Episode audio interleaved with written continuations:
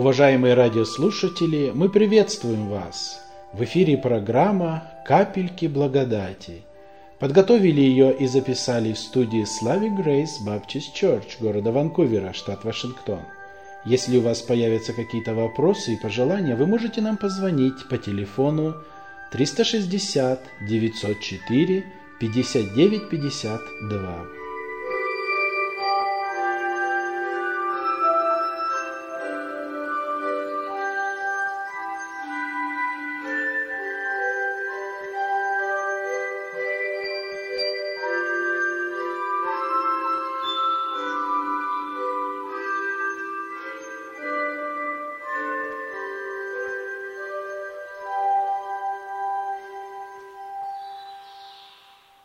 Приветствую вас, братья и сестры. Как-то мы с братом ехали на посещение в машине и беседовали. И вот когда беседовали, он мне рассказал такую интересную вещь, повествование. Я раньше не слышал этого, не знал. Но так внимательно слушал. И оно у меня так в памяти осталось. И размышлять, стал размышлять и думаю, как это важно в жизни. Э, я расскажу, что важно сейчас, но сегодня особенно эта мысль близка к событиям, которые происходят в наших церквах. И у нас сегодня вечеря Господня, и у вас вечеря Господня. А мысль следующая. В Израиле, благословенном народе, Бывали времена, когда как вехи менялись первосвященники. Это было необычайное событие во всем Израиле, когда со всех городов стекался народ. На огромную площадь собирался народ и строили большой-большой помост. И на этом самом верхней площадке помоста ставили три престола. Справа сидел царь, царь Израиля. Кто он был в то время? Имя его, он там восседал. Средний престол был пустой, потому что евреи считали, что на этом престоле невидимым образом сидит царь царей, Всевышний Бог, который любит народ израильский. А на левом третьем кресле, на третьем престоле, сидел первосвященник, который должен принять священство уходящего первосвященника, старого, ветхого днями, который должен передать. Перед ними, перед этой большой платформой сидели 70 старейшин священников всего народа израильского. Это были именитые мужи, мужи, которым было поручено надзирать, воспитывать и исповедовать народ – а потом большое пространство и огромное количество стечения всех народов Израиля, всех людей Израиля, всех тружеников Израиля. Это был очень ответственный момент, а сзади был храм высотой, красотой своей, поражающий все народы. И вот в этой тишине старый первосвященник вставал и медленно обходил священников, сидящих впереди 70, подходил к каждому и говорил – исповедовался ли народ колена твоего? И тот вставал и говорил, исповедался, и мы чисты, и нет греха у нас в колене. Он подходил к другому, чисто ли колено ваше?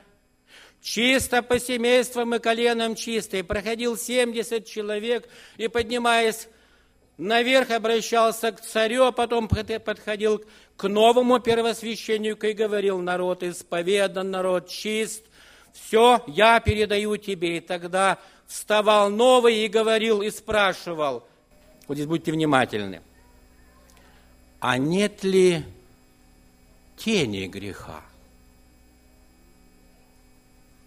И тогда старый первосвященник говорил, нет, тени греха нет.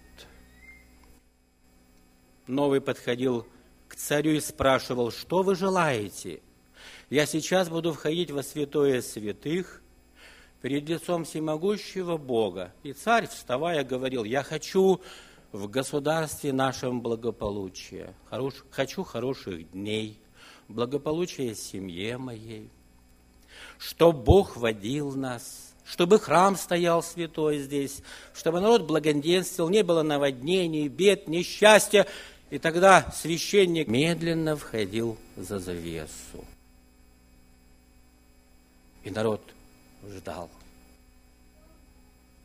И когда первосвященник, принявший, входил, и приносил все народу, загорался камень у Рим.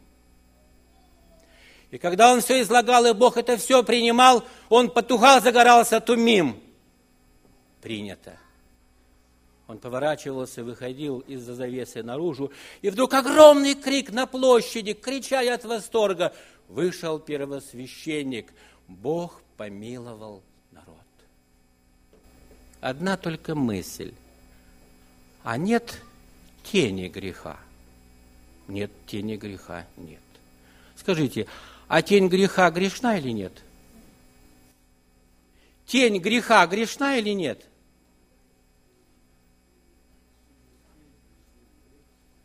Если есть тень, значит есть грех. И вот эта вот мысль как-то на меня так озаботила. И вот думаю так, и как-то молюсь, Господи, открой. Ведь не хочется быть повинными в тени греха. Мы боимся греха, и у вас боятся греха, я не сомневаюсь. Боитесь греха? Бо... Я боюсь. А вот тень греха иногда не страшит. И вот мы с вами читаем, насколько бывает влиятельна тень. Нам кажется, что никакого влияния от тени нет. Ничего подобного, братья и сестры. Деяния апостолов, 5 глава, 15 стих. А выше написано, из посторонних же никто не смел предстать к ним, а народ прославлял их. Это церковь, первая церковь. Верующих же более и более присоединялось к Господу и множество мужчин и женщин, 5-15 деяний апостолов. Так что выносили больных на улице, полагали их на постелях, на кроватях, дабы хотя тень проходящего Петра, что? Зачем? Зачем? Оказывается, тень проходящего Петра обладала силой. Так говорит Евангелие. Вот такие были апостолы. Даже тень, даже платки, даже опоясание, вот такая была сила. Тень, оказывается, имеет силу, если мы правильно к ней относимся. Псалом 91 стих, помните, как написано? Псалом, живые помощи, кто на память назовет?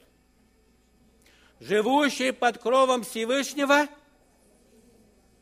покоится. Под тенью всемогущего – а что такое сень? Это тень. Живущий под кровом Всевышнего, под тенью его покоится. Вот под тенью, когда Господь, образно говоря, крылья свои распространяет, тень образуется, и в тени крыл его всякая душа безопасна, и враг не коснется его. Какая сильная тень у всемогущего – и такая большая, что она может обнять всю землю, всех, кто спешит, кто бежит под тень его, под тень его, обязательно будет охраняем. Какая сильная, могущественная тень. И церковь, она под тенью крыл его, под защитой. И ваша церковь тоже под защитой тени его. Псалом 16 говорит так, Давид пишет, «Храни меня, как зеницу ока, в тени крыл твоих укрой меня быстро, чтобы я не погиб и не пострадал. В тени крыл твоих укрой меня». Они обладают такой силой защитить от бед. Это как крепкая, мощная стена, тень. Знаете, братья и сестры, сегодня вечеря Господня. И вот как хорошо, когда мы обратим внимание, есть хорошая тень, а есть недобрая тень. Я несколько примеров записал, здесь хочу вас познакомить. Вот самое первое. Первое царство, 25 глава, 10 стих. Можете не открывать, просто внимательно слушайте, будет много мест. Вы вспомните, Первое царство, 25. Когда Давид, будущий царь Израиля, Благословенный муж стал нуждаться в хлебе, в пустыне, уставший, изнемогающий, посылает десять отроков, попросите у Навала хлеба покушать. Я у него даже овечки не тронул. Народ нуждается в хлебе. Они приходят и могут такими восторженными словами «Мир тебе, мир дому твоему». И дальше? Мир всему твоему. Чему всему твоему? Ну, неважно. Мир тебе, мир дому твоему, мир всему твоему. Сердце открыто. Дай хлеба немножко рабам твоим. Он так посмотрел и говорит, какую фразу он сказал, смотрите. Ныне стало много рабов, бегающих от господ своих. Он в чем-то обвинил Давида? А? Нет. Он только сказал, сейчас стало много рабов, бегающих от господ. Он бросил тень. Ваш господин Давид, беглый раб, чего вы сюда пришли? Вот так называется тень греха. Обвинить Давида не за что было. Он овечки не тронул, колодец не засыпал песком, травы лишней не вырвал на этом поле, потому что навала была земля. Он невиновен был. Но этот человек бросил на него грязную тень. Тень, бросивший, не остается без наказания. Человек, бросивший тень, не останется без осуждения. Он осудил. Второе место, помните, 2 царств, 15 глава. Помните, там написано о Авесоломе, прекрасный муж Израиля, такие волосы густые, многие юноши жалеют об этом, вернее, мечтают об этом, такая копна волос красивых. И когда он в сердце своем возжелал что-то сделать, он вышел к воротам города, обнимал всех людей, приходящих с тяжбой, и говорил он такие мягкие слова – нет никого в Израиле, кто выслушал бы вас. У вас доброе дело, справедливое. Если бы меня выбрали, все было бы иначе. Он кого-то обвинил? Он никого не обвинил, он только такую тень бросил. Дорогой, что ты идешь? Ты думаешь, тебя царь выслушает? Давид? Судья будут заниматься тобой? Нет. Вот он, я ко мне. Вот это вот тень, бросить тень, греха нет, а тень бросить. Вот страшна эта тень, которую бросают, страшна тень греха. А помните, даже благочестивые мужи попадают в эту сеть обвинения такого. Даже трудно подумать. Помните первая глава царств, когда Анна в скорби души пришла в храм и так молилась, или на нее так смотрел, смотрел, а потом и говорит ей фразу. Помните какую фразу?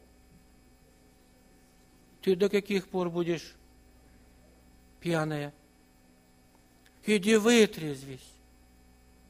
Вы понимаете, как это было страшно услышать. Вот только такой намек. Ты что, Хорошо, как она это перенесла терпеливо. Но тень всегда как жало врезается в сердце. И страшная тень, которая не имеет основания. Тень греха. Греха нет, а вот тень такая бросить.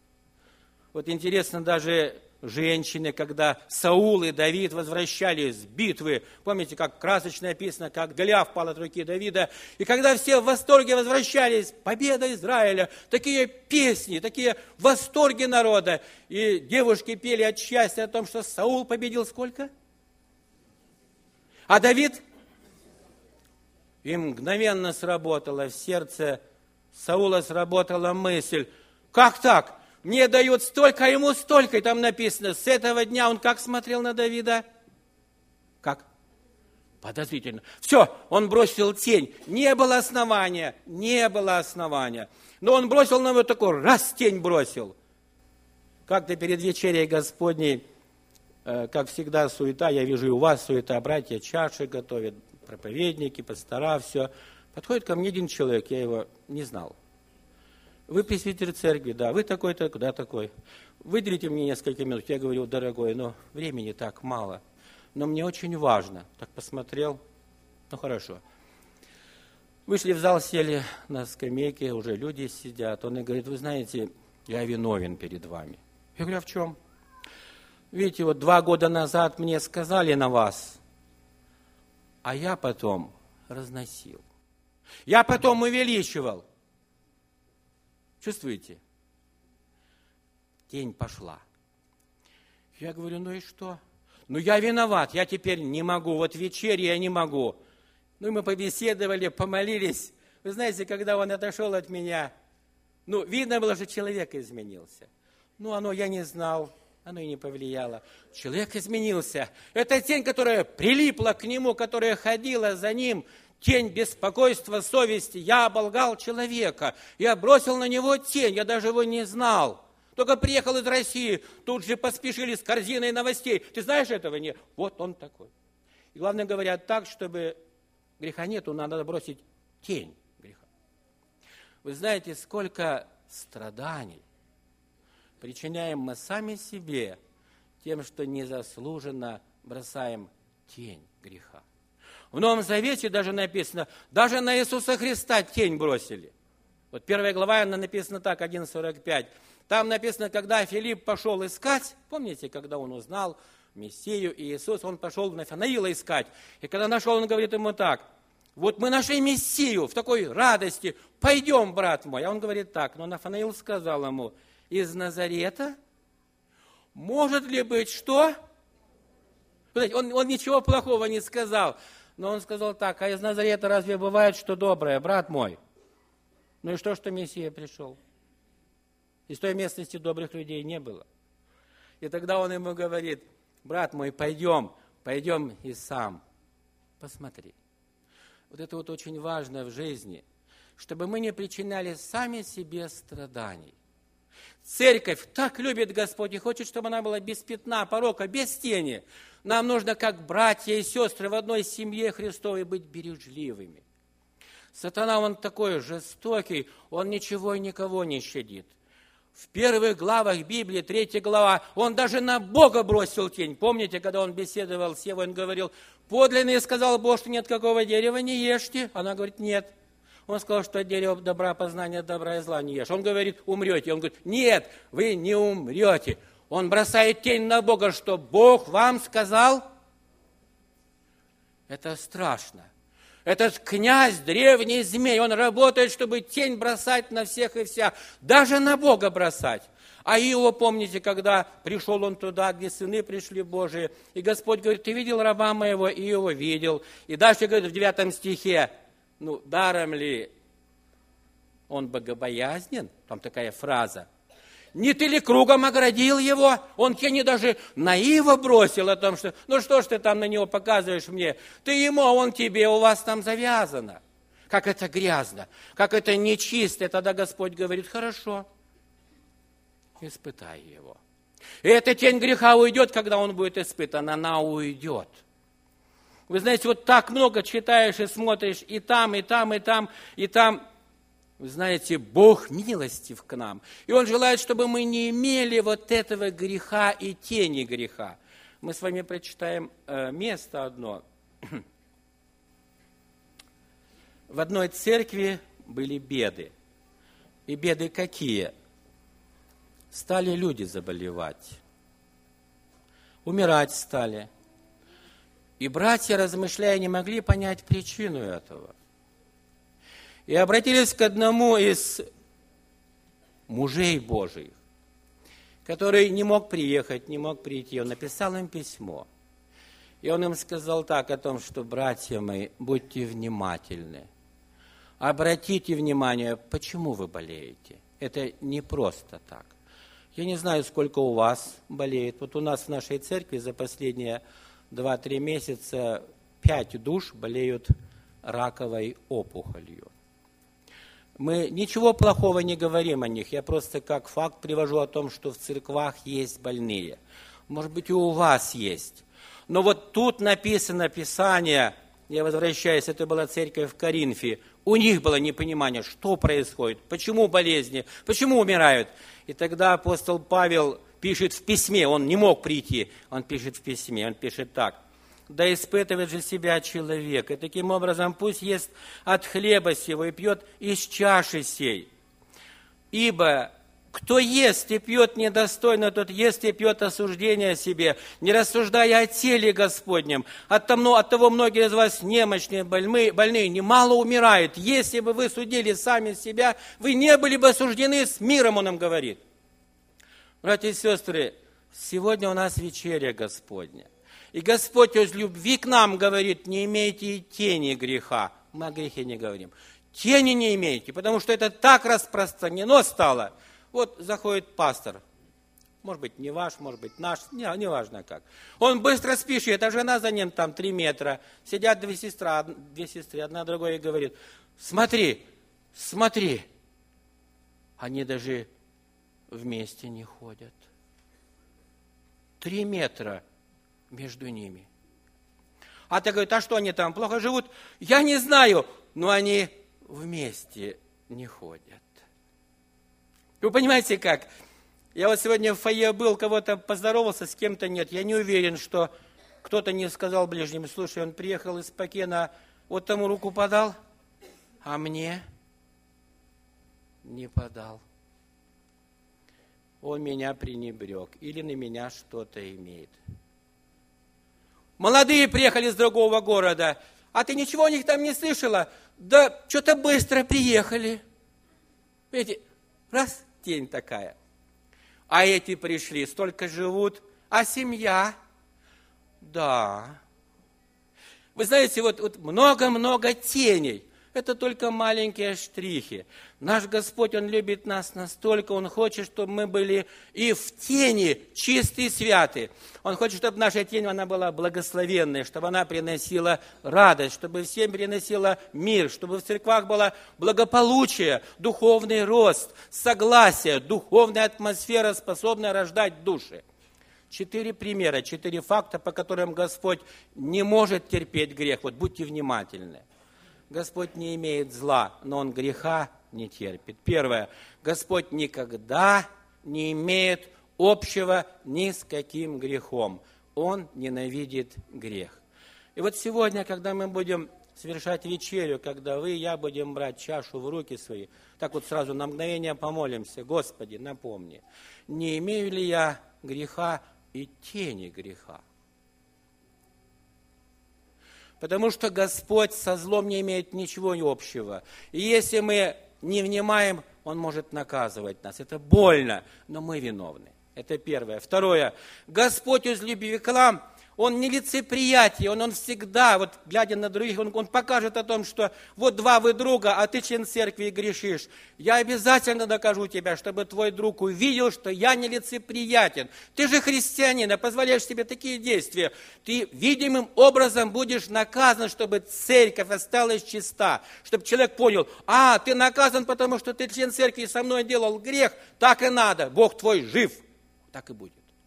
Так и будет, но не Бог виноват, мы с вами виновны.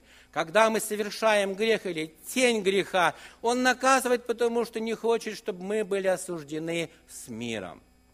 Когда Господь нас наказывает, Он любит. Он любит, чтобы мы не были осуждены, как я сказал, с миром. И эта любовь, она сегодня наказывает. Она спешит очистить нас и осветить. Заканчивая нашу проповедь, братья и сестры, Сегодня вечеря Господня. Это большой праздник у христиан, потому что в этом праздник победы Голгофы. И если кто-то из присутствующих еще не имеет внутреннего мира, разрешения проблем, свободы от греха, подойдите под тень креста Голгофы. Подойдите там, где капает кровь страдальца Сына Божия. Она очищает от всякого греха, она от тени греха очищает. Абсолютно.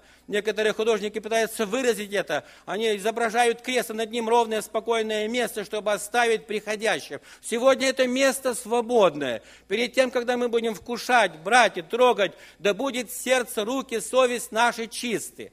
А человек, который не знает Бога, сегодня у тебя возможность, она может быть последняя возможность, примириться с Богом, омыться от греха и тени греха, быть чистым и совершенным. Бог да благословит нас сейчас иметь молитву. Пусть она будет неспешная, пусть она будет вдумчивая, пусть она будет близкой к Богу, пусть она будет от сердца, чтобы мы имели мир с Ним, чистое сердце, совесть не осуждающую нас. И в церкви со всеми внутреннее согласие, одно сердце, один дух, ни на кого никакой тени. Если кто-то имеет эту тень и знает, что об этом догадываются другие, Бог вам судья, примиритесь прежде. Потому что написано, испытывайте, исследуйте, потому что многие болеют, некоторые умирают. Суд Божий, не прекращаясь, осуществляется, как Отца и Бога любящего. Аминь.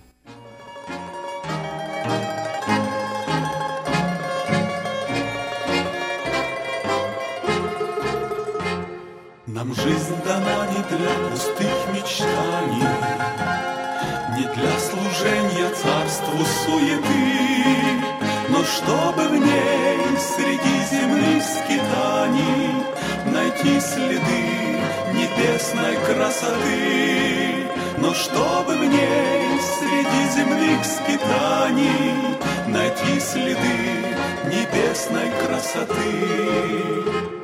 Нам жизнь дана, чтоб обрести спасение, И всю ее Иисусу посвятить, Служить Ему и в жизненном хождении Себе самом Христа отобразить, Служить Ему и в жизненном хождении В себе самом Христа отобразить. Нам жизнь дана нести святое слово Среди людей, томящихся в грехах И чтоб мы были искренно готовы Служить Христу и в горе, и в скорбях И чтоб мы были искренно готовы Служить Христу и в горе, и в скорбях